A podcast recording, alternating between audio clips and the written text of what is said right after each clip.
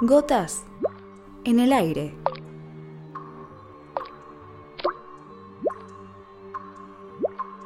Un reflejo de la lucha.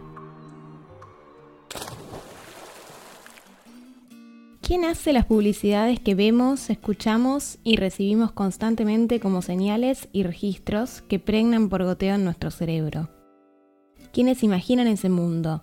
¿Cuáles son sus percepciones sobre la realidad? ¿A quiénes representan sus discursos? Los feminismos han construido a lo largo de su historia una gran red que influyó en la política, en la historia, en la cultura, en la música, incluso en la comunicación. Pero ¿por qué la publicidad parece todavía hoy un espacio imposible de transformar?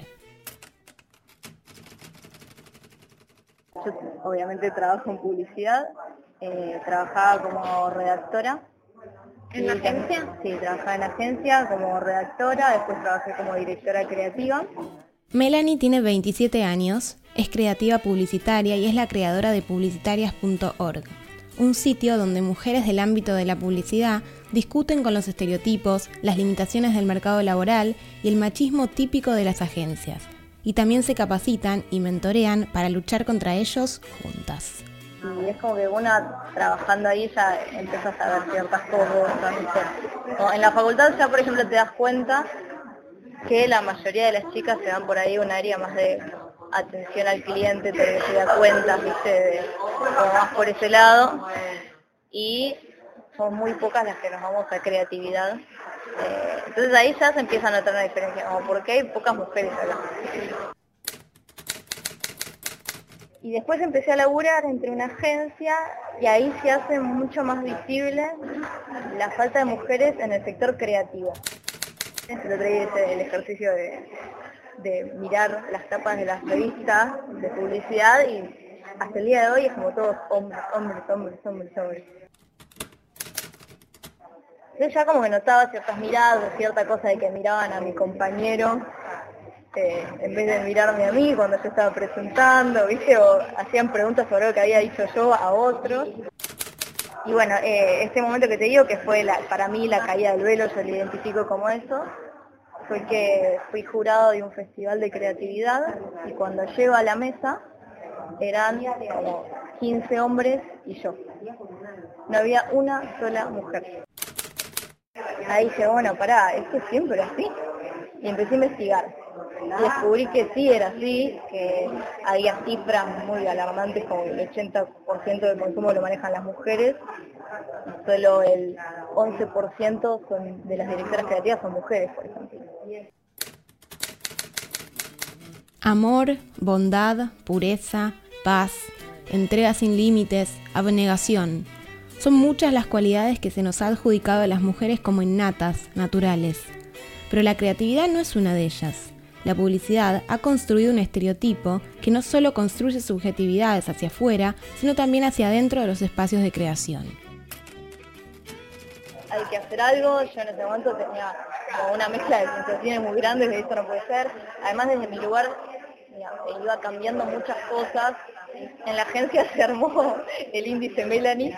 Ah, mira, era si esta idea la aprobaría Melanie o no. Y bueno, como ese tipo de cositas, viste, decir como, bueno, se puede hacer este cambio así chiquito acá, ¿por qué pasa si cada una hace esto desde su lugar? Eh, así que bueno, empezamos con el blog, invitamos a mujeres de la publicidad a escribir y a hombres también, porque había muchos hombres que nos escuchaban, que tenían punto de y que desde su lugar también iban haciendo cambios. Eh, y la verdad que lo recibieron súper bien se notó como que había una necesidad muy grande de las mujeres en el sector de la publicidad. Porque así como a mí me pasaba que yo tenía miedo de hablar, de golpe se destapó la olla y todas tenían ganas de hablar y a todas les pasaba prácticamente lo mismo y todas tenían vivencias similares. Eh, entonces ahí, bueno, nosotros, ok, ¿cuál es el problema?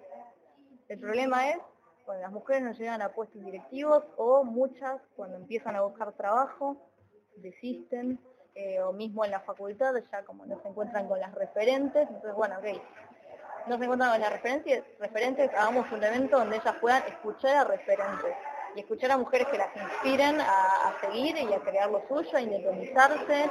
Eh, entonces ahí, bueno, hicimos el primer evento. En un contexto que parece difícil de modificar, en la publicidad han entrado como nunca las tecnologías a incidir en los procesos y las decisiones. Las redes sociales cambiaron la manera en que el trabajo se percibe y así comenzaron a derribar las primeras barreras.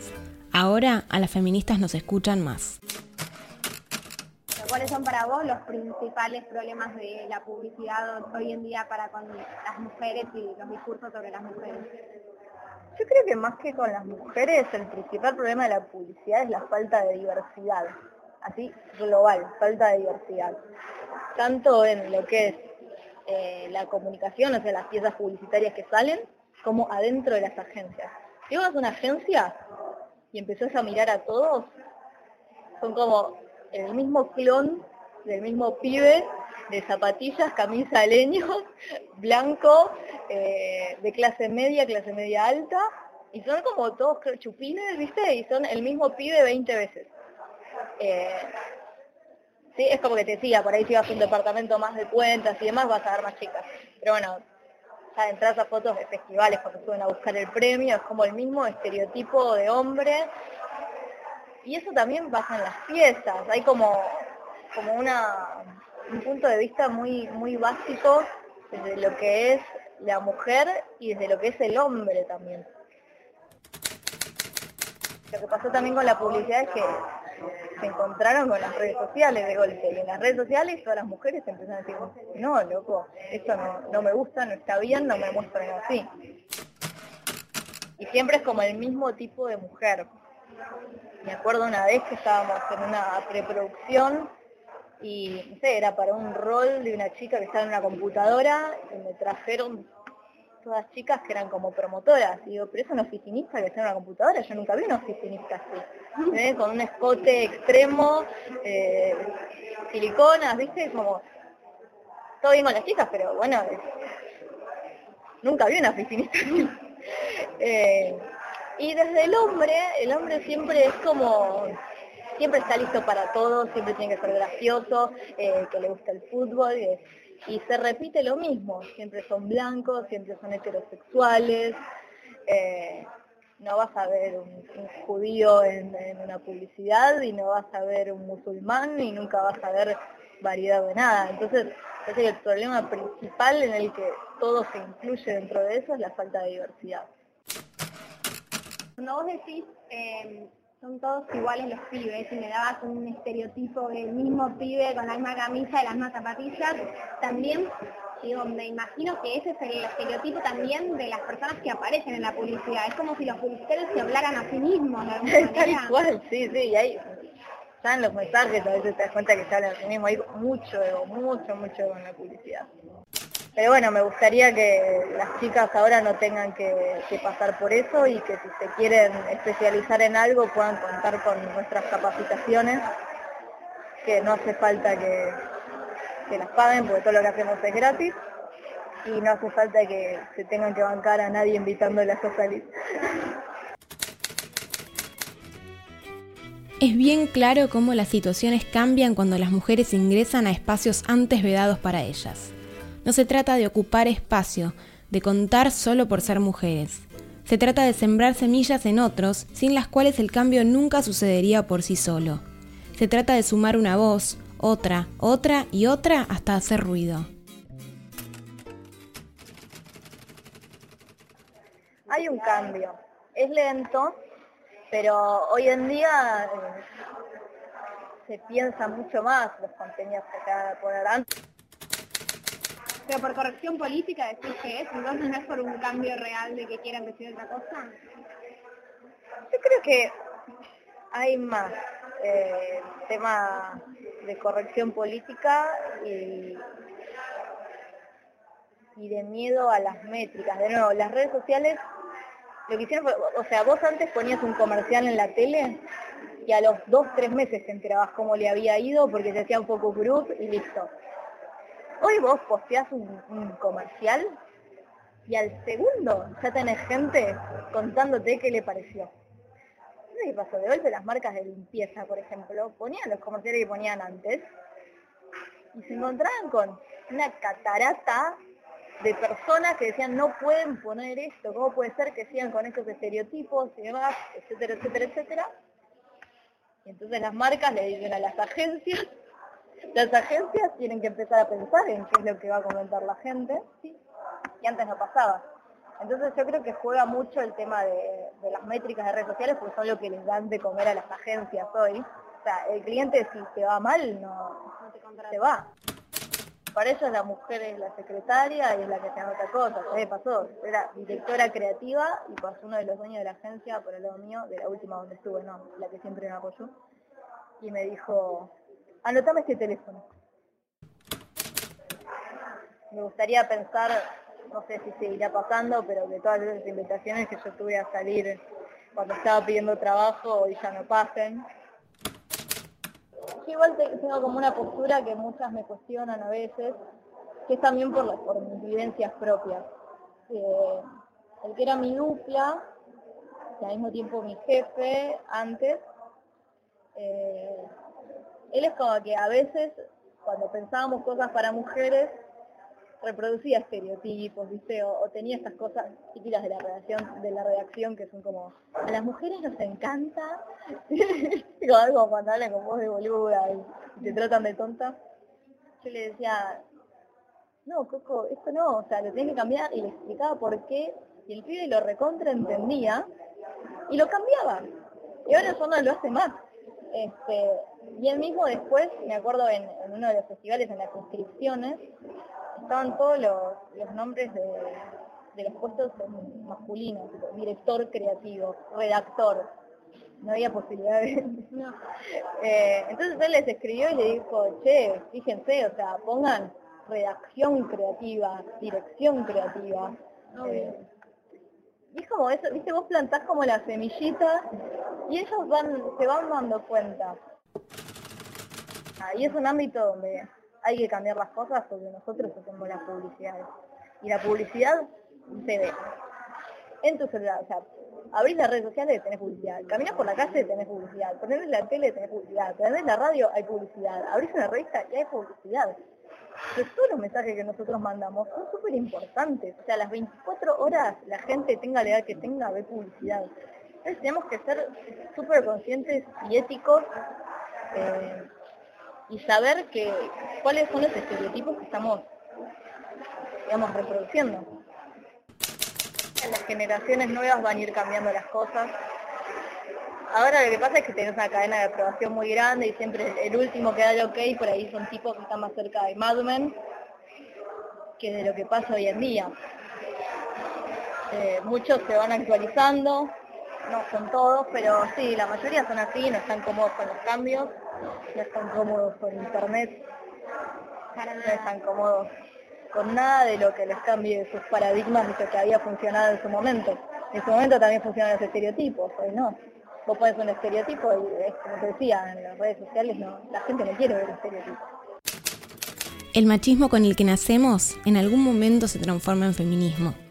Después de eso crece y no hay vuelta atrás, porque hay que romperlo todo tuve muchas actitudes machistas igual. De eso me di cuenta de que cuando empecé a meterme más en publicidad, como que para encajar intentaba mimetizarme con los hombres. Eh, y estaba mucho esta cosa de, de, decir yo soy un pibe más.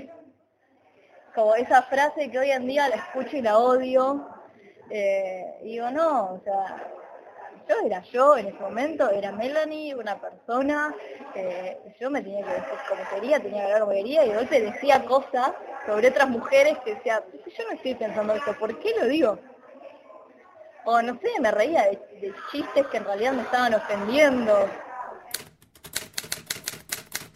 Creo que el momento donde dije, sí, soy feminista, que fue como 100% soy feminista, eh, fue cuando vi una charla, eh, una charla TED en vivo de Inés Erkovich, eh, donde hablaba de, de, abusos sexuales y en ese momento me di cuenta de que había sido abusada. me di cuenta de que había sido abusada gracias a esa charla. Pero en ese momento fue muy fuerte y dije, fue como el clic que me hizo decir, basta, yo no acepto esto nunca más en mi vida, en ningún aspecto y en ninguna proporción. Esto que decís de que hay mucha gente que no se da cuenta de que es feminista porque el feminismo lamentablemente tiene muy mala prensa y muy mala publicidad. ¿Qué se te ocurre que podríamos hacer para darle una mejor imagen al feminismo y que deje la gente de pensar que no es feminista cuando lo es en realidad? Yo creo que la solución más que nada es eh, ir hablando, ir inculcando, tal vez, va, no sé, es la estrategia que estoy usando yo, por ahí falla, ¿eh? Pero mi estrategia es evitar la palabra feminismo hasta que se dé el momento justo.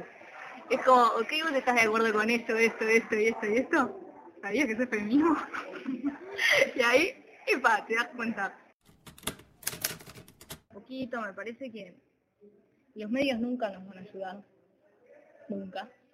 Eh, y cada vez que haya una marcha siempre van a estar en el patrullero pintado y no en la cantidad de mujeres que están muriendo y lo que estamos pidiendo. Eh, por eso creo que no, esos no nos favorecen, me parece que el cambio tiene que ir siendo desde cada persona, creo. E ir haciendo esto que te digo. Ah, bueno, me parece que sos feminista. La definición de feminismo es otra cosa, fíjate porque la tenemos, sí. Revisar Wikipedia y fijarte. Claro, lamentablemente va a ser un trabajo más de relaciones públicas que de publicidad, creo. Conoce publicitarias.org en su sitio, en su Facebook, Twitter o Instagram y acércate a los próximos eventos o workshops que organizan, abiertos y gratuitos para todas.